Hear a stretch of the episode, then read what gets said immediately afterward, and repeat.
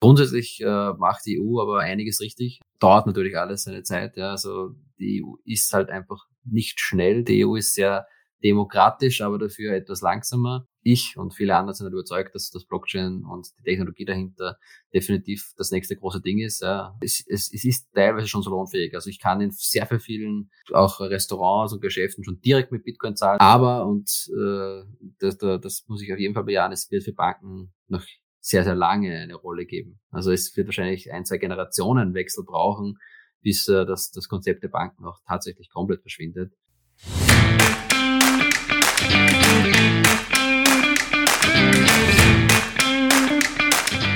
Hallo, hier sind Matthias Horvath und Karl Zettel von Payment Talk Focus Österreich.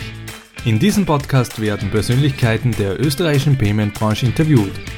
Um die unterschiedlichen Akteure der Branche kennenzulernen, aktuelle Herausforderungen zu diskutieren und zukünftige Trends und Produkte zu verstehen.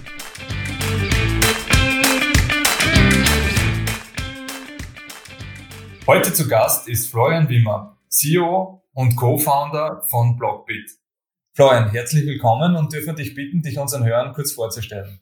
Ja, hallo Matthias und Karl, freut mich bei euch zu sein. Ähm, du hast es schon ganz kurz eingeleitet. Ich bin Geschäftsführer der Blockbit AG, äh, komme selber aus einem technischen Background, äh, habe äh, in Hagenberg an der Fachhochschule studiert, äh, Programmierung, war dann aber vier Jahre bei KPMG für den ersten Job, also eine nicht so traditionelle Laufbahn, würde ich mal sagen, aber habe mir neben dem ganzen technischen, äh, nerdy äh, Business dann auch äh, eigentlich die Ökonomie näher gebracht.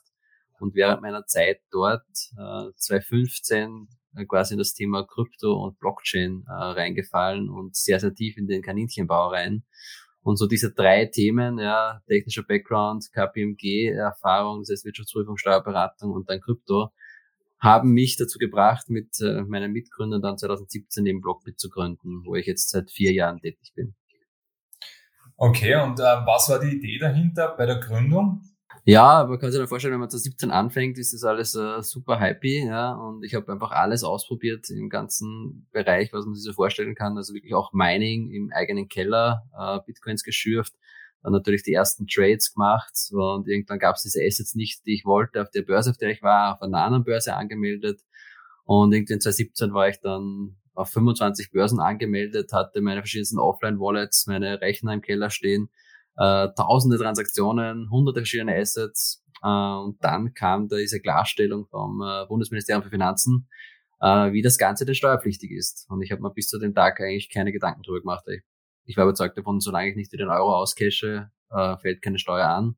Dem ist aber nicht so. Ja. Jeder Trade oder jede Transaktion muss eigentlich zu dem Zeitpunkt, in dem sie passiert, bewertet werden äh, im, in der Euro-Value.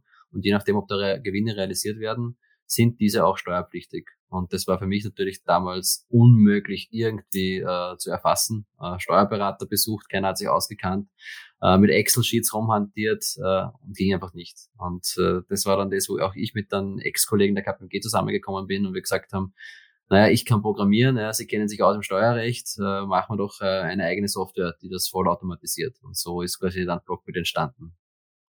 Aber heißt das, dass du KPMG war, war zufällig dann dabei und äh, du hast das Problem ohnehin schon gehabt oder, oder bist du über KPMG zu der Idee dann gestoßen?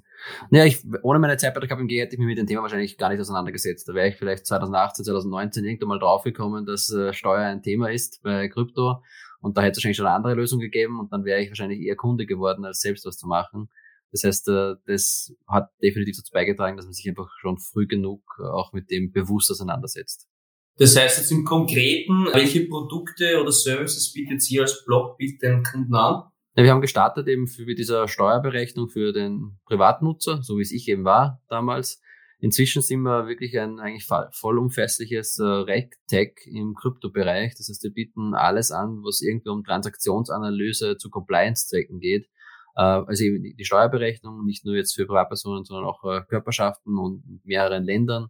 Äh, wir bieten auch Anti-Geldwäsche-Tools an, das heißt äh, Mittelherkunftsnachweise, Risikoscoring, äh, gehen auch jetzt schon ein bisschen in die Richtung Government Tools, das heißt einfach Datenprozessierung, ähm, das heißt irgendwie alles, was mit eben dezentralisierten Assets zu tun hat, um da einfach auch die Basis sozusagen schaffen auf der regulatorischen Schiene für eine Massenadoption. Und merkt sie, dass KMUs oder allgemeine Unternehmen auch verstärkt jetzt in Kryptoassets investieren? Ja, das ist heuer äh, ist erstmal wirklich aufgekommen. Ich glaube, da hat sicher dann auch irgendwie so Tesla investiert in Bitcoin, PayPal bietet das Ganze an, ja, Twitter sich beschäftigt sich damit, Square hat auch investiert. Das hat mal ein bisschen, glaube ich, dann einfach das ermöglicht, dass traditionelle Unternehmen sagen, okay, wir sind nicht die Ersten, es gibt auch große etablierte Player, die das machen, wir sollten uns das mal anschauen. Und es sind definitiv heuer verstärkt eben auch dann äh, ja, SMEs, äh, institutionelle Investoren in das ganze Thema eingestiegen. Jetzt hast du erwähnt, ihr, seid, äh, ihr habt, glaube ich, die Gründung gehabt äh, 2017 und vermutlicherweise ist euer Fokus mal der österreichische Markt gewesen. Wie sieht's denn aus über die nächsten zwei, drei Jahre? Äh, wie sind eure strategischen Ziele? Wo wollt ihr hin mit Blockbit? Ja, aktuell sind wir in sechs Ländern vertreten. Das ist Österreich, Deutschland, die Schweiz, Frankreich, Spanien und die USA. Wir werden noch bis Ende des Jahres UK und Niederlande dazu äh, nehmen und bis Ende 2023 wollen wir den gesamten europäischen Markt abgedeckt haben. Das heißt, wir haben einen wirklich sehr starken Europafokus. Wir haben zwar auch Kunden in den USA. Das bedingt ein bisschen, dass wir letztes Jahr unseren größten Mitbewerber äh, akquiriert haben, äh, die eben schon eine, ein Tool für die USA hatten und dort auch Kunden, die wir übernommen haben, machen dort aber jetzt nicht großartig irgendwie auch äh, Marketing oder, oder Sales, sondern sind wirklich stark fokussiert darauf, die Nummer eins in Europa zu werden. Und steuerrechtlich, wie unterscheiden sich da die unter, äh, unterschiedlichen Länder? Gibt es da einheitliche Schiene oder ist da jedes Land für sich? Also grundsätzlich jedes Land für sich, ja. Steuern ist immer ein nationales Thema. Ähm, ich sage, es gibt natürlich äh, sehr, sehr ähnliche äh, Ansichten in verschiedenen Ländern, wie Österreich, Deutschland ist aktuell sehr, sehr ähnlich, könnte sich aber bald äh, komplett auch trennen, nach den letzten Anzeigen unseres Finanzministers. Dann haben wir Frankreich, die zum Beispiel Krypto zu Krypto-Täusche gar nicht versteuern. Also das ist wirklich dann genauso, wenn du erst in Euro wieder rausgehst. Äh, dann haben wir in, in den UK diese Bed and Breakfast Rule, Cost Averaging. Also es ist wirklich äh, quer aus den Kräutergarten. Es wurde einfach geschaut, was gibt's in der aktuellen Regulatorik und was kann man hier am ehesten treffend auch auf diese neue erste Klasse anwenden. Und es wird da definitiv einmal auf EU-Ebene äh, mal im ersten Schritt einfach auch Definitionen brauchen. Ja, ähm, was genau ist denn überhaupt ein Group Basis, was fällt da rein, damit sich dann auch die nationalen äh, Regulatoren auf Basis dessen um spezifische steuerrechtliche Thematiken kümmern können. Und jetzt ganz generell, äh, wenn ich jetzt ein Privatanleger bin, äh, was müsste ich beachten? Ja, in Österreich äh, haben wir da eine sehr attraktive Regelung aktuell. Die heißt nämlich, wenn ich das Ding ein Jahr halte und nicht veräußere, dann ist es komplett steuerfrei. Das heißt, wenn ich meinen Bitcoin kaufe, 365 oder sagen wir 366 Tage halte, dann kann ich den danach veräußern und ich muss das auch nie, niemand jemandem sagen, ich muss es nicht angeben, egal wie viel Millionen Gewinn ich damit äh, verursache. Wenn ich jedoch unterjährig veräußere, und veräußern heißt hier wieder auch irgendein anderes Kryptoasset tausche oder irgendwas mit Kryptowährungen direkt bezahle, dann bin ich in der Einkommensteuer und das heißt progressiver Steuersatz von 0 bis 55 Prozent. Das heißt, da kann man, kann man schon ordentlich zugelangt werden. Ich kann diese äh, Gewinne aber auch ausgleichen mit Verlusten. Ja, Krypto ist ja sehr volatil, wie wir alle wissen. Das heißt, ich kann innerhalb des gleichen Steuerjahres äh, dann Gewinne, Verluste in derselben Steuerkategorie ausgleichen. Also da sind wir jetzt beim klassischen Spot Trading, das heißt Kauf und Verkauf von Krypto. Es gibt natürlich im Blockchain-Bereich und bei Krypto ist jetzt noch viel, viel, viel andere Sonderfälle wie Staking, Lending, Mining, wo man dann natürlich ein bisschen tiefer reingehen muss. Da sind es auch manchmal andere Steuersätze, aber genau da wird es dann so komplex, dass äh, man sagt, äh, wenn man kein Steuerberater oder Jurist ist, dann wird es schwer, dass man sich mit der ganzen Materie dann auch wirklich äh, auskennt. Mhm. Dann kommen wir vielleicht noch ein bisschen mehr zu den Kryptowährungen. Äh, welche Use Cases siehst du, dass die Kryptowährungen besser abdecken jetzt als das aktuelle Geldsystem? Wie, wie schätzt du das ein? Puh, äh, da gibt's viele. Ja. Ich glaube, der, der ganz große ist einfach auch die, der, der internationale Geldtransfer, ja, ähm, wo wir jetzt verschiedenste Systeme im Einsatz haben, die massiv äh, Gebühren schlucken und natürlich auch extrem lange dauern. Äh, das haben wir jetzt gerade gesehen, also ganz brandaktuell. Äh, Twitter hat jetzt äh, quasi Bitcoin-Zahlungen erlaubt äh, unter all ihren Nutzern. Das heißt, man kann an jeden Twitter-Nutzer auf der ganzen Welt äh, Bitcoin-Zahlungen zahlen und das über das Lightning-Netzwerk, das heißt auch quasi ohne Gebühren. Das sind jetzt irgendwie das größte Netzwerk, quasi monetäre Netzwerk, das wir so haben. Und das ist einfach der, der, der größte Basisanwendungsfall für einfach ein dezentrales Finanzsystem. Und dann gibt's natürlich viele, viele Sachen. Ähm, grundsätzlich ist die Blockchain nicht all, Allheilmittel, ja, ganz und gar nicht. Wir sind da auch noch sehr, sehr am Anfang, auch technisch. Also man kann es ein bisschen mit Internet der, der mittleren 90er Jahre vergleichen. Aber alles, was Transparenz, Pseudonymität äh, und äh, auch quasi eine gewisse Maß an Sicherheit ähm, benötigt. Äh, für das ist äh, die Blockchain äh, eigentlich ein, ein ja, die ideale Lösung. Also da geht es einfach auch um, um Vertrauen oder eben niemanden vertrauen zu müssen. Also überall, wo ich Mittelmänner ausschließen will, wo ich sagen muss, ich, ich vertraue lieber dem Code als irgendeiner Entität, die da in, in einer Blackbox ähm, Zahlungen oder, oder Transaktionen abwickelt. Für das ist die Blockchain gemacht. Jetzt äh, Cross-Border ist immer ein Thema. Wie siehst du das Unbanked und Underbanked-Thema? Ist das auch äh, ein valides Thema dann für, für Kryptowährungen? Ja, absolut. Was, was mir sagt man immer so oft, äh, wenn du Krypto heißt, bist du deine eigene Bank, ja, äh, weil du quasi mit deinem Private Key über alles bestimmen kannst. Ja, du hast äh, keinen Dienstleister dahinter. Das heißt, solange du einen Internetzugang und deinen Private Key hast, kannst du Transaktionen zeichnen und, und Assets empfangen. Das ist natürlich etwas, das eine Inklusion gerade jener Menschen, die kein Bankkonto haben oder, oder auch ähnliches, äh, ermöglicht. Ja, da sind wir aktuell gerade bei so Zahlungen auch in solche Länder, wo es kein Bankkonto gibt, ist ja Western Union äh, ein Vorreiter, äh, die Transaktionen abzuwickeln mit 20 Prozent oft einmal an Transaktionsgebühren. Und das ist quasi die Lösung, die dann auch äh, quasi Bitcoin zum Beispiel jetzt als größtes Netzwerk liefert. Und was dann daraus entsteht in diesen Ländern, ja, welche Systeme und, und was, was, was die da, dann daraus machen, ja, das steht noch ein bisschen in den Sternen. Aber grundsätzlich ist es ein Überspringen, ja, sage ich mal, vom, vom vom gesamten traditionellen Bankensystem, wie wir jetzt kennen, gleich auf die neue Ebene. Eben, weil ich meine, zum Beispiel auch Gratiskonto äh, sind ja dann einfach abbildbar in, in, in diesem Space. Ne? Jeder kann ein Bitcoin-Wallet äh, kreieren, ja, oder auch 1000 Bitcoin-Wallets, wenn er will. Ja. Mhm. Jetzt kommt immer häufiger der, der Begriff DeFi auf. Ähm, und welche Produkte hat, haben sich da in den letzten Zeitraum entwickelt oder, oder wie siehst du den ganzen DeFi-Sektor? Ja, DeFi, also Decentralized Finance, äh, bringt quasi, oder das Ziel dahinter ist, unser traditionelles Banksystem oder Finanzsystem ja, auf eine dezentrale Ebene, auf eine Web3-Ebene zu heben. Und was sind da die Dienstleistungen? Die Dienstleistungen sind nichts anderes als die, die wir schon kennen. Ja, also das ist das, das Sparbuch, das ist der, der Aktienhandel, das sind äh, Kredite, das ist äh, Leveraged Trading, also wirklich alles, was man aktuell irgendwie kennt aus unserem Finanzmarkt, das kann nachgebildet werden durch Smart Contracts und dadurch quasi automatisiert exekutiert werden, ohne Mittelmänner und äh, quasi dann auch durch sogenannte DAOs, also Decentralized Autonomous Organizations, gemanagt werden. Das heißt, da habe ich dann nicht eine Firma dahinter, sondern es ist eine Community, ja, und jeder kann quasi Anteile an diesem DAO halten und dann darüber entscheiden, wie sich dieser weiterentwickelt. Also wir gehen ja wirklich quasi von, von, von direktem Voting, von, von direkter Anteilhabe äh, quasi am neuen Finanzsystem aus. Und das ist unter dem Begriff DeFi quasi zusammengefasst. Aber das heißt, es werden eigentlich die klassischen Finanzprodukte abgebildet in, in, in Kryptosprache, Kryptobereich, ne? Genau, es wird quasi der, der Mittelmann, der, der aktuell ein Mensch ist, ersetzt durch einen Smart Contract ein sich selbst auslösendes äh, Programm, das auch unveränderbar ist, das transparent einsehbar ist äh, und man agiert dann quasi in diesem Finanzsystem als eine Adresse, ja, als eine pseudonyme Entität. Das heißt, ich, solange ich nicht weiß, wem diese Adresse gehört, ist es pseudonym, aber es ist vollständig transparent, was natürlich auch noch extrem viel andere Vorteile mit sich bringt, wie, ja, wie wir wieder bei der Compliance werden, ja. Ich kann ja quasi eigentlich sehr, sehr schnell ein komplettes Audit, ein Audit, glaube ich, in Sekunden einfach durchlaufen lassen. Ja. Ich brauche da keine großen Wirtschaftsprüfungsgesellschaften, die Banken auditieren, sondern grundsätzlich, ich brauche nur auf die Blockchain schauen und ich kann mit einem Programm vollautomatisiert schauen, ob alles mit rechten Dingen zugeht.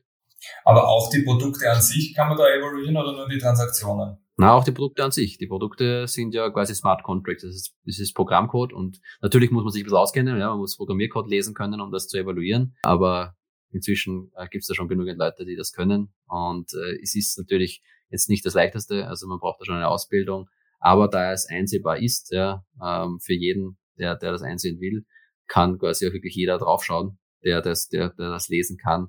Und dadurch ist es eigentlich eines der sichersten Systeme, die man sich vorstellen kann. Und wie hat sich der dann entwickelt in den letzten ein bis zwei Jahren? Wie habt ihr das gesehen? Ja, man spricht vom, vom äh, 2020 was der DeFi Summer. Ja, ähm, also es ist extrem viel Kapital in den äh, DeFi-Markt geflossen. Also wir reden da von mehreren Milliarden, ja, also 100 Milliarden, die da quasi von in Form von Dollar oder, oder Euro oder auch äh, Bitcoin ja, jetzt äh, in den DeFi-Markt geflossen sind. Das heißt, die werden dort quasi hinterlegt als Kollateral, dann werden äh, verschiedene Transaktionen auf Basis dessen durchgeführt, die werden verborgt. Ähm, also da ist extrem viel Geld ist inzwischen drinnen, was natürlich auch dann Volatilität rausnimmt, was äh, Sicherheit äh, bereitstellt. Und es haben sich natürlich extrem viel Produkte ähm, entwickelt. Also inzwischen gibt's natürlich mehrere Blockchains, also es ist nicht äh, das eine DeFi, sondern natürlich gibt's äh, viele, viele Bewerber, die jetzt hier das, das neue Finanzsystem auf die Beine stellen wollen manchmal erfolgreicher als, als andere. Also es ist natürlich immer noch ein Hochrisikogebiet und wir sind noch sehr, sehr früh. Aber es gibt schon äh, Protokolle wie Solana, Terra, jetzt auch Cardano, Ethereum, äh, wo wirklich all diese Instrumente, die wir kennen, schon nachgebaut werden oder nachgebaut wurden und eigentlich schon im Einsatz sind. Natürlich gibt es verschiedenste Probleme. Äh, Ethereum hat gerade ein, ein, großes Skalierungsproblem. Ja, die Transaktionsgebühren äh, schießen in die Höhe. Es ist äh, zu dezentralisiert, als dass es noch leistbar wäre. Ähm, Solana ist extrem schnell, ja, ähm, ist aber jetzt mal zwei Tage gestanden. Ähm, das heißt, es ist zu wenig dezentralisiert, dass ein, eine Organisation quasi das ganze Ding ab, anhalten kann. Also wir sind hier wirklich noch ein bisschen am Experimentieren, aber durchaus mit ordentlich Kapital dahinter. Also da, da ist schon wirklich einiges drin. Jetzt haben wir ja einige Use Cases auch vorher gehört, die, die, die sehr, sehr B2C-lastig waren. Das ist halt auch interessant und auch äh, sprichwörtlich ja, mit DeFi, wie sieht's denn aus äh, auf der B2B-Seite? Ja? Wie, wie, welche Auswirkungen hat DeFi und, und, und die Kryptowelt äh, eben auf genau solche Anwendungen? Äh, und werden die auch genauso mitbedacht wie klassische B2C-Anwendungen? Ja, ich glaube, das, was ich da gerade jetzt aufgezählt habe, ist jetzt nicht zwingend rein B2C. Ja? Das ist äh, durchaus eigentlich fast eher sogar B2B. Ja? Also diese, diese Anwendungen, die da jetzt bereitgestellt werden, werden ja im B2B-Bereich genauso verwendet, ja, auch, auch, auch jede Körperschaft, also nutzt Finanzinstrumente, nutzt äh, Konten, nutzt äh, Anlageformen und so weiter. Äh, grundsätzlich, also wenn wir jetzt wirklich ja im, im reinen DeFi, also im, im Financial Sector sind, ähm, sind die Anwendungsbereiche eigentlich ziemlich gleich. Ja. Wenn wir aber natürlich auf die Blockchain-Ebene wieder rausgehen, ja, gibt es natürlich viele andere Anwendungsbereiche auch, abseits von, von Finanzen. Also wenn wir reden von Supply Chain, wenn wir reden von Identity. Ähm, also da gibt's äh, ja, äh, ist wahrscheinlich das meiste noch nicht mal erforscht, was man damit machen kann. Jetzt hast du kurz eh schon vorher angesprochen, das Thema äh, Regulierung, äh, das Thema Compliance etc. Wir wissen ja, in, in Europa ist es immer ein, ein ein sehr, sehr heikles Thema und die EU beschäftigt sich ja schon seit einiger Zeit mit dem Thema der Regulierung von Kryptowährungen und hat dazu auch ein, ein, ein White Paper äh, de facto veröffentlicht. Wie siehst du diesen äh, Regulierungsvorstoß der EU? Siehst du das förderlich oder ver ähm, äh, eigentlich verhindert für die Verbreitung von Kryptowährungen? Wie siehst du das von deiner Seite auch äh, aus, aus dieser Sicht? Ja, also ich, ich, ich würde mich wahrscheinlich nicht mit dem Thema beschäftigen, wenn ich nicht Regulierungen für notwendig erachte. Natürlich ist eine Überregulierung nicht das, was wir wollen. Und das ist auch, äh, glaube ich, ein bisschen das, das Thema, warum sich das Ganze doch etwas zieht. Keiner will überregulieren, weil jeder weiß, er verliert dann eigentlich die, die Wirtschaft, weil die heutzutage kann jeder wahrscheinlich in einer Woche sein Business abziehen und äh, in ein Land gehen, wo es besser reguliert ist. Äh, grundsätzlich äh, macht die EU aber einiges richtig. Ja, es gibt hier verschiedenste Ansätze. Es gibt die Mika, also die MIFID für Kryptoassets. Es gibt jetzt äh, die DRC8-Richtlinie, die den automatischen Informationsaustausch quasi auch auf Krypto-Service-Provider erweitert. Es gibt Vorstöße zur De-Anonymisierung von Wallets, zu Anti-Geldwäschenzwecken. Ähm, also grundsätzlich macht alles Sinn. Ähm, dauert natürlich alles seine Zeit. Ja. Also die EU ist halt einfach nicht schnell. Die EU ist sehr demokratisch, aber dafür etwas langsamer. Äh, aber auch ein Thema ist natürlich, wenn wir jetzt als EU das äh, so verabschieden und ich sag mal Amerika oder UK äh, macht das nicht, dann wird es wahrscheinlich eine, eine ziemlichen Abwanderung geben. Aber es wird genau eben auch in diesen Ländern an sehr, sehr ähnlichen Regularien schon gearbeitet, beziehungsweise sind sogar schon in Kraft. Weil es ist natürlich auch wichtig, dass das global äh, einheitlich wird, weil wir wollen ja dann nicht wieder irgendwelche ja, Schurkenstaaten sozusagen fördern, wo man dann sagt, äh, ganz das ganze Krypto-Business geht ja äh, Cayman Islands, äh, äh, Seychellen und so weiter. Jetzt, jetzt ist ja auch so, dass die, die großen Big Techs einsteigen in den Markt. Also ähm, Facebook hat ja mal mit Libor und Diem was gemacht. Ich meine, das ist noch nicht, äh, das ist nicht abgehoben noch. Aber wie siehst du das allgemein, wenn die Big Techs da mit reinmarschieren? Wie siehst du das äh, für den Standort Europa? Macht das was aus? Ist, äh, ist die, die Blockchain ohnehin so dezentral, dass es egal ist, wo man sitzt, oder, oder wie siehst du da den Markt für Europa? Naja, grundsätzlich so komplett dezentral wird man nie gehen. Ja. Du hast immer dann trotzdem auch Unternehmen, die darauf aufbauen. Du brauchst irgendwie diesen äh, Zugang von, sag ich mal, jetzt äh, den traditionellen Bereich in den dezentralen Bereich. Und die Big Techs sind halt alle amerikanisch. Ja. Ähm, und äh, ich und viele andere sind halt überzeugt, dass das Blockchain und die Technologie dahinter definitiv das nächste große Ding ist, ja, äh, so wie das Internet und dann die Apps. Und wenn wir das jetzt wieder verlieren, ja, weil äh, sich hier die amerikanischen Unternehmen als erstes draufstürzen und eigentlich den Markt sichern, dann ist das schlecht für Europa. Ja, auch wenn es ein dezentralisiertes System ist, wenn die Apps, die genutzt werden, um das System zu benutzen, äh, wieder aus dem amerikanischen Sektor kommen, ist das natürlich nicht positiv. Das heißt, auch hier wäre es natürlich super, wenn man europäische Innovation fördert. Und ich glaube, gerade hier haben wir eigentlich auch äh, die Möglichkeit und das Potenzial, äh, wirklich Vorreiter zu sein. Äh, wir haben so Player wie Bit Bitpanda, die durchaus im internationalen Vergleich schon gut mitspielen, die vieles richtig machen. Ähm, und wir sind, wie gesagt, immer noch sehr, sehr früh. Und ich glaube, wenn die Regulatorik attraktiv ist, ja, äh, oder zumindest eine gewisse Rechtssicherheit gibt. Das ist ja schon mal das Erste. Das ist ja auch oftmals so, dass sich viele gar nicht drüber trauen, das im Bereich zu machen, weil sie sagen, ich kann ja nicht, ich kann ja nicht mal klarstellen, dass ich nicht im Graubereich zu sehr abdrifte und dann ins Gefängnis gehe. Also wir brauchen hier erstmal quasi die, die Basis durch äh, eine rechtssichere Regulatorik, durch eine deutliche und klare Regulatorik. Ähm, und dann wird sich da schon was bieten. Und gerade hier haben wir eben in Europa doch so einen Vorteil, dass, dass wir sehr, sage ich mal, rechtskonform sind, ja, dass wir sehr steuerehrlich sind, dass alles, was Finanzdienstleistungen anbelangt, das benötigt und wir deshalb eigentlich ja, prädestiniert sind, Lösungen aus Europa herauszumachen. Und glaubst du dann, dass äh, äh, europäische Lösungen, also ich meine jetzt was das Gesetz betrifft, äh, auf andere Kontinente übertragen werden? Oder wie siehst du das, dass man sich da was abschaut? Glaube ich auf jeden Fall, ja. Gerade das ist auch das Interessante wieder um diese dezentralisierten. Ähm, ich kann es dann fast gar nicht verhindern. Also mein, und wir nutzen ja auch quasi inzwischen auch fast zu 90 Prozent amerikanische Software. Warum sollte das nicht in die andere Richtung gehen? Uh, Usability wins, ja. Ähm, ein gutes Produkt und eine gute natürlich auch Marketingstrategie zu haben, ähm, ist, glaube ich, immer weniger dann beschränkt auf, auf Grenzen, äh, sondern derjenige, der das, das Beste herausbringt. Und wenn jeder dann daran teilhaben will, dann wird er das Produkt nutzen. Und wann glaubst du, wird es konkrete Regelungen geben, die auf Länder runtergebrochen sind? Ich meine, gibt es aktuell schon, ja. Äh, auch gibt auch Liechtenstein zum Beispiel hat ein eigenes Gesetz rausgebracht, ja, mit dem Token Act. Auch die Schweiz hat hier schon einiges vorgeprescht. Auch, auch Deutschland überlegt jetzt äh, auch umzustellen. Also das, das läuft quasi schon oder gibt schon teilweise. Ich denke mal, dass wir wirklich konkrete neue Gesetze dann haben, die spezifisch auf diese dezentralen Assets abzielen. Dazu braucht es halt immer diese Definition, auch auf EU-Richtlinie. Ähm, aber kann man schon vorstellen, dass in zwei, drei Jahren hier äh, viele, viele Länder da schon auch mit solchen Themen quasi in die Öffentlichkeit gehen. Und wer ist jetzt in Europa, glaubst du, äh, führend im Kryptobereich? Meine Schweiz hat immer noch einen, einen großen äh, Anteil. Die waren einfach damals 2017 so offen und doch auch sehr eine Vorreiterrolle, dass sie sehr viel klargestellt haben, sehr viele Informationen rausgegeben haben, dass viele Unternehmen da reingegangen sind. Uh, UK als Finanzmarkt, also als größter Finanzmarkt, ist da immer noch uh, auch sehr, sehr etabliert im ganzen Kryptomarkt. Da laufen, glaube ich, äh, nach Japan und USA die meisten Transaktionen laufen über den UK-Markt. Leider beide keine EU-Mitgliedstaaten, ja, also äh, das ist halt dann das Problem. Ähm, ich, Deutschland versucht sich gerade echt stark zu positionieren. Leider jetzt aus dem, was man so mitbekommt, nicht absolut erfolgreich. Also da gab es gerade wieder einen Entwurf für die Versteuerung.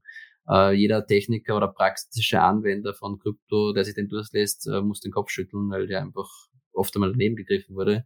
Ich denke, dass wir durchaus in Österreich die Chance hätten, uns hier noch zu positionieren als äh, eines der attraktivsten Länder für Unternehmen, die in den Bereiche das machen wollen. Und wie siehst du es ganz allgemein? Äh, war es jetzt für euch dann ein Vorteil, dass ihr in Österreich gestartet seid? Hättest du gesehen, äh, gesagt im Nachhinein, äh, wäre UK oder, oder die Schweiz besser gewesen? Ich meine, steuerrechtlich kennt es euch in Österreich wahrscheinlich besser aus, aber wäre was anderes auch denkbar gewesen? Äh, ist schwierig, ja. Äh, kann ich jetzt nicht sagen. Ich, ich müsste ich in die Zeit zurückreisen und nochmal versuchen. Äh, ich glaube grundsätzlich, dass es nicht extrem viel ausgemacht hat, wo man startet. Ich glaube, es ist wichtig, dass wir nicht den Malta gestartet sind, ja, weil das, äh, also alles, was irgendwie so ein bisschen einen, einen, einen shady Beigeschmack hat, äh, nicht gut ist. Als Österreich, Zentraleuropa, wohlhabendes Land, EU-Mitgliedstaat, das ist schon nicht schlecht, wenn man Compliance-Software äh, verkauft. Äh, wir haben uns inzwischen auch äh, gelöst von allen Cloud-Anbietern, äh, irgendwelchen amerikanischen AWS, Azure, sondern haben wirklich dedicated Hardware und in Österreich stehen, weil natürlich auch hier das Problem ist, dass all diese Daten und alles, die ja doch sehr heikel sind, dann ja US-Dienstleister, NSA, CIA und so. Wir wissen ja, dass die, dass da überall quasi mitgelesen wird, rausgehen. Also wir versuchen ja wirklich ein Europa-Anbieter zu sein, der auch aus Europa die Dienstleistungen anbietet und sich auch durch europäische Investoren finanziert. Ja. Ähm, das heißt, äh, ich glaube, dass Österreich da äh, nicht schlecht ist. Wir haben noch ein bisschen zu viel Bürokratie. Das geht in anderen Ländern um einiges einfacher. Aber gerade wir, die eigentlich Vorreiter sein wollen und oft einmal vorpreschen, auch mit so erstes tokenisiertes Wertpapier, jetzt äh, Umwandlung in Aktiengesellschaft und Tokenisierung der Aktien, gegen wahrscheinlich in anderen Ländern einfacher. Aber es ist der harte Weg und wenn man es mal geschafft hat, dann hat man dann trotzdem dieses Backing, dass man sagt, wenn man es in diesem Land geschafft hat, dann heißt das schon was. Ja. Und aus deiner Sicht, äh, wenn wir jetzt Österreich betrachten, was braucht es in Österreich noch, dass äh, Kryptowährungen äh, salonfähig werden? Äh, ich glaube, dass extrem viel davon abhängt, einfach äh, auch von der Usability. Ja, also es, es, es ist teilweise schon salonfähig. Also ich kann in sehr, vielen auch Restaurants und Geschäften schon direkt mit Bitcoin zahlen. Da haben wir Salamantex, die eine Lösung anbieten, wo du quasi mit, direkt, direkt mit Krypto zahlen kannst. Dann haben wir über Bitpanda die Möglichkeit, das mit der Karte äh, quasi überall, wo Visa akzeptiert wird, zu zahlen. Dann werden einfach im Hintergrund dann meine Kryptoassets umgewandelt. Da sind wir gar nicht so weit weg. Es braucht einfach ein bisschen diese kritische Masse, ja, die es erreicht. Natürlich gibt es dann so Themen wie, wie Versteuerung, die, die einfach auch noch oft nicht angekommen sind. Ja, also ich, ich denke, dass da einfach auch viele noch gar nicht wissen, dass das Thema sie überhaupt betrifft, äh, wenn sie damit umgehen. Äh, und das ist natürlich zu verhindern, dass man dann irgendwie sagt, man müsste in zwei Jahren 80 Prozent der Gesellschaft einsperren, ja, äh, weil sie Steuern unterziehen. Also hier Klarstellung, äh, Vereinfachung, ähm, Automatisierung, solche Thematiken voranzutreiben, das, das wird es einfach noch brauchen. Aber wir sind da durchaus nicht auf so einem schlechten Weg. Ähm, gerade auch jetzt, das hat mich sehr überrascht, wie sich eben der Finanzminister Blümel da doch sehr eindeutig geäußert hat zur, zur, zur Versteuerung, vor allem, äh, das eine Vereinfachung mit sich bringt und durchaus nicht unattraktiv ist. Also wenn wir das auch umsetzen in die Tat, dann glaube ich, dass immer da in Österreich sicher eines der Länder, das auf die Größe gesehen wahrscheinlich das, das äh, aktivste ist im ganzen Kryptobereich. So, jetzt haben wir ja vorher schon kurz mal gesprochen hinsichtlich DeFi etc. Äh, jetzt ist natürlich immer das Thema ja mit den starren Banken, äh, Banken und, und, und, und Kryptowährungen, wie passt das zusammen? Wie siehst du das Thema äh, Banken äh, in der Kryptowelt? Glaubst du, dass es äh, dazu äh, zukünftig auch äh, Rollen geben wird, äh, bei denen die Banken benötigt werden? Äh, beziehungsweise was müssen die Banken machen, um am Ball zu bleiben? Ja, also definitiv. Ich habe selbst schon für, ich glaube, fast alle großen Banken in Österreich äh, schon Schulungen gehalten, auch äh, für, für Executive-Membern, weil das Thema natürlich am Schirm haben und es ist ja auch interessiert. Äh, das du schon gesagt, Banken sind halt groß und schwerfällig, äh, haben interne Prozesse, die sich nicht einfach so umstellen lassen. Natürlich das Thema Compliance extrem hoch. Ja. Äh, man muss da immer sehr mit hoher Vorsicht vorgehen, wenn man eine Bank ist, bevor man irgendwas machen kann. Ja, man gerade wenn man so groß ist, hat das natürlich einen mega Effekt natürlich auch auf den, die Gesamtgesellschaft. Aber, und äh, das, das muss ich auf jeden Fall bejahen, es wird für Banken noch sehr, sehr lange eine Rolle geben. Also es wird wahrscheinlich ein, zwei Generationenwechsel brauchen, bis äh, das, das Konzept der Banken auch tatsächlich komplett verschwindet. Gerade jetzt, wenn man sagt, als Bank will ich mich positionieren in dem Thema, äh, dann macht es ja meistens Sinn, dass ich das nutze, was ich als Bank eigentlich tue, nämlich die Vertrauensperson zu sein äh, für Menschen, die Geld veranlagen wollen und hier dann Produkte anzubieten, wie zum Beispiel die Verwahrung von, von Bitcoin oder die Möglichkeit auch irgendwie über Finanzinstrumente, regulierte Finanzinstrumente mit Einlagenrücksicherung in dieses neue Finanzinstrument äh, investieren zu können.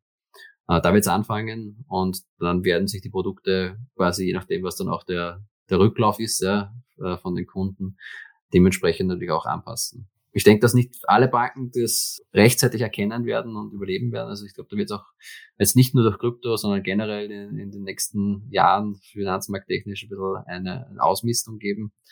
Aber wir haben es auch schon gesehen, also die erste Bank hat auch schon ein Bitcoin-Produkt jetzt äh, an, angeboten. Ja, also viele Banken äh, arbeiten da dran. Äh, man sieht einfach, desto größer das Ding wird, desto mehr Geschäft ist auch dahinter. Ja, wir leben trotzdem in einem Kapitalismus äh, und das will man nicht verpassen. Aber wieder zurück auf das Thema ja Compliance ist natürlich eine riesen, äh, ein Riesenbrocken, das, das bewältigt werden muss, bevor so ein Produkt überhaupt gelauncht werden kann.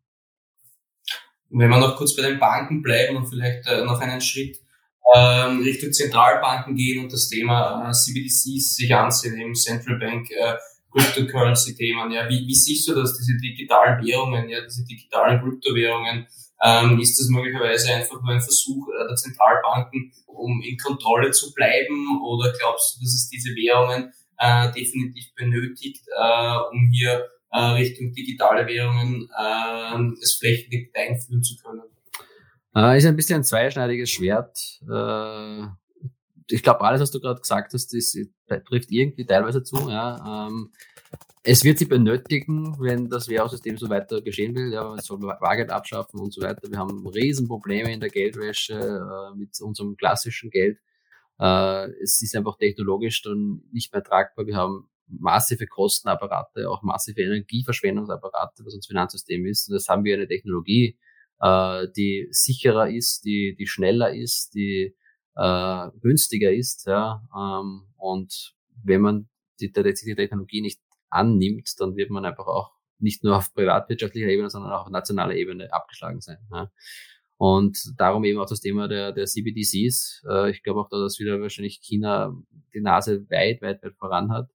Äh, aber, und das ist eigentlich dann die, das, die andere Seite des Ganzen, das ist halt auch wieder totale Kontrolle. Also du wirst halt zum gläsernen Mensch, äh, wenn wirklich äh, diese Währung äh, ausgegeben wird von der Zentralbank und kontrolliert wird von der Zentralbank, aber wirklich flächendeckend. Das heißt, ich habe dann nicht mehr Leute, die sagen, ich, ich verstecke meine 100-Euro-Scheine unter Kopfpolster und die, das kann die Zentralbank nichts machen, sondern da hast du halt wirklich komplette Kontrolle drüber. Und wenn ich jetzt sage, Negativzinsen, ja, ein, ein Beispiel, äh, jetzt muss die Bank die Negativzinsen abführen, ja, äh, aber was hindert eine Zentralbank, die eine Blockchain-basierte Währung ausgibt, das nicht direkt von meinem Wallet abzubuchen, wenn sie die komplette Kontrolle drüber hat? Ja? Äh, beziehungsweise natürlich auch das Thema Privacy, ganz, ganz äh, gefährlich. Ja, wenn, wenn die Zentralbank weiß von allen Bürgern äh, auf der Welt oder zumindest in der EU, äh, wer hat wie viel gerade am Konto, wer ist was. Äh, natürlich super, um Geldwäsche zu vermeiden, aber äh, Privacy-Thema und das Ethik-Thema ist natürlich ein, ein riesiges. Äh, ich glaube auch, dass es natürlich da immer eine Parallelwelt geben wird. Ja, ähm, sieht man ja auch jetzt. Also so ganz 100 Prozent geht das sowieso nicht. Es gibt auch äh, Stablecoins, die komplett dezentral sind. Ja, ähm, äh, da, also eigentlich aktuell nicht so viele. Es gibt, es gibt einen Stablecoin, der wirklich komplett dezentral ist. Das ist äh, von Terra, äh, US-Dollar auf Terra. Dann gibt es verschiedene Ansätze wie den Tether. Ja, das ist halt äh, leider ein zentralisierter Stablecoin, der aber auch quasi auf einer Blockchain dezentralisiert äh, umgeht. Dann gibt es einen ähm, USD-Coin von, von Coinbase ausgegeben. Das Problem mit denen ist halt, die werden wahrscheinlich reguliert werden oder abgeschafft werden, sobald die CBDCs kommen. Ja sagst du, Coinbase dürft das nicht mehr oder äh, die, die, die Company der Täter dürft das nicht mehr. Äh, aber es wird eben genau diese Themen geben, auch komplett dezentral, so wie Bitcoin. Äh, nur nicht quasi volatil, sondern eben an den Dollar, an den Euro, an was auch immer äh, gepackt. Und das wird dann eine, eine Seiten-Currency sein, die wahrscheinlich dann dort Anwendung findet, wo man nicht kontrolliert werden will. Und darum ist die Frage, wie werden diese CBDCs ausgestaltet, dass sie attraktiv sind, ja, ähm, auch für jeden Beteiligten ähm, da muss man einen goldenen Mittelweg finden und ob man das schafft, das ist äh, eine große Frage. Aber kann es auch sein, dass man die zum Teil auch äh, betrachtet oder einführt, damit man sagt, äh, man, man klärt diese Cross-Border-Payment-Thematik, dass man die dann äh, technisch gesehen einfacher darstellen kann? Ja, natürlich. Also das ist natürlich wieder ein Vorteil des Ganzen. Wobei so Cross-Border-Payments, die gehen ja dann dort auch über das Bank, über die Bankennetzwerke. Ja. Und dafür müsste ich keine allumfassende CBDC einführen. Ähm, Gibt es ja auch schon so Protokolle wie Ripple, die das eigentlich quasi ermöglichen, äh, wenn es rein um, um, Banken geht. Äh, aber natürlich, sobald die äh, Zentralbank hier wieder die kompletten Finger im Spiel haben will und die Hand darüber halten will, macht sowas natürlich Sinn, hier äh, eigene Currencies einzuführen. Und äh, habt ihr die auch schon ein bisschen beobachtet? Äh, weil es gibt einige Länder, die CBDC schon eingeführt haben. Also China war ja dabei. Äh, die wollen es dann flächendeckend, glaube ich, oder wollen es weiter ausrollen zur äh, zum nächsten großen Event, das jetzt stattfindet. Äh, seht ihr andere Länder da auch oder, oder hast du da naja, Russland natürlich, auch, auch in Schweden gibt's die E-Krone. Ich meine, das ist jetzt äh, natürlich, funktioniert dann nicht, wenn man sagt, man macht einen E-Euro ja, äh, und man will das äh, komplett flächendeckend machen. Ähm, gibt einige Versuche, grundsätzlich aber jetzt wirklich in der theoretisch, also in der praktischen Anwendung hätten wir jetzt noch nicht beobachtet. In China sieht man sehr, sehr schwer rein, muss man auch sagen. Da kriegt man halt das mit, was man mitkriegen soll. Äh, aber bis es dann wirklich jetzt zu einer ersten Anwendung oder vielleicht sogar auch so Demo-Use Cases kommen wird, das sage ich jetzt mal auf EU-Ebene, ich glaube, das wird schon noch ein bisschen dauern. Jetzt kommen wir zur Frage, auf die freue ich mich schon ganzen Podcast, weil ähm, von dir, schauen wir, was da von dir kommt. Es, wir haben 2030, äh, wie zahlen wir dann äh, in 2030 und welche ähm, Teile der Value Chain haben wir da noch? Was glaubst du? Also wir werden äh, 2030 sicher noch äh, großteils äh, in Eurobeträgen zahlen. Ja, äh, was dann wirklich im Hintergrund transagiert wird, das ist dann eine andere Frage. Aber es wird noch, es wird noch alles in Euro angeschrieben sein und ich werde auch in Euro zahlen. Äh, aber das mache ich auch jetzt schon teilweise nicht mehr. Also wenn ich für meine Bitpanda gerade in Euro zahle, werde im Hintergrund äh, meine Tesla-Aktie, meine Bitcoin, äh, meine Best-Tokens und so weiter einfach umgewandelt. Und da werden wir einfach ein Infrastrukturnetzwerk haben, dass es äh, für mich als Konsumenten egal sein wird, äh, welche Assets ich halte. Ähm, und für den, der quasi dann meine Gegenpartei ist, der Verkäufer, den auch egal sein wird, in was er empfangen will. Ich glaube, in 2030 sind wir noch nicht so weit, dass wir sagen, wir haben einen globalen Rechnungseinheitenstandard. Ja, ähm, das könnte irgendwann vielleicht mal Bitcoin oder Satoshis werden, wo man sagt, man transagiert und bewertet äh, Dinge global in, in, in einer dieser Währungen. Aktuell ist es der Dollar als die, die, die Leitwährung, Weltreservewährung sozusagen. Äh, wie lange es den noch geben wird, bezweifle ich persönlich auch stark. Ja. Also das könnte durchaus sein, dass in 2030 nicht mehr der Fall ist. Äh, die Frage ist, was kommt danach? Ja. Und äh, grundsätzlich immer von den Zeitspannen extrem schwierig abzuschätzen. Wir haben ein exponentielles äh, Entwicklungsthema, äh, gerade auf technologischer Ebene. Äh, ist ja die Frage, wie geht die Regulatorik und, und wie gehen die Länder und so mit dem Ganzen um? Können die mithalten? Ja. Oder gibt es irgendwann mal den Punkt, wo diese massive Disruption kommt, wo man sagt, innerhalb eines Jahres stellt sich alles um, ja, äh, weil es einfach technologisch erzwungen wird ja, und, und wir gar nicht anders können, als es anzupassen. Ja, also die, die Standard Payment Rails wird es schon noch geben, weil das äh, hat sich ja etabliert und funktioniert. Nur wie es im Hintergrund ausgetauscht wird, da kannst du dir schon vorstellen, dass sich da einiges ändert bis dorthin. Definitiv. Also ich glaube, dass, äh, dass es ein bisschen zum Standard wird, dass man sagt, man hat äh, ein Bankkonto und so weiter und man hat ein Offline-Konto wie der Tresor, äh, wo die Goldbahn daheim sind und die Goldbahn bei der Bank, dass ich das ein bisschen parallel habe mit all meinen Assets. Ich sage, einerseits will ich natürlich die ganzen Vorteile, die am System angebunden zu sein, genießen. Andererseits will ich aber auch die Sicherheit zu haben, dass das System mir quasi meine Assets nicht nehmen kann.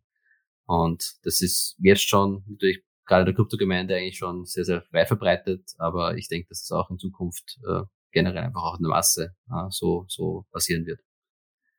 Mhm. Super, da sind wir am Ende angekommen. Florian, herzlichen Dank für deine Zeit und allen Hörern herzlichen Dank fürs Zuhören. Danke dir. Ja, danke euch, war sehr spannend.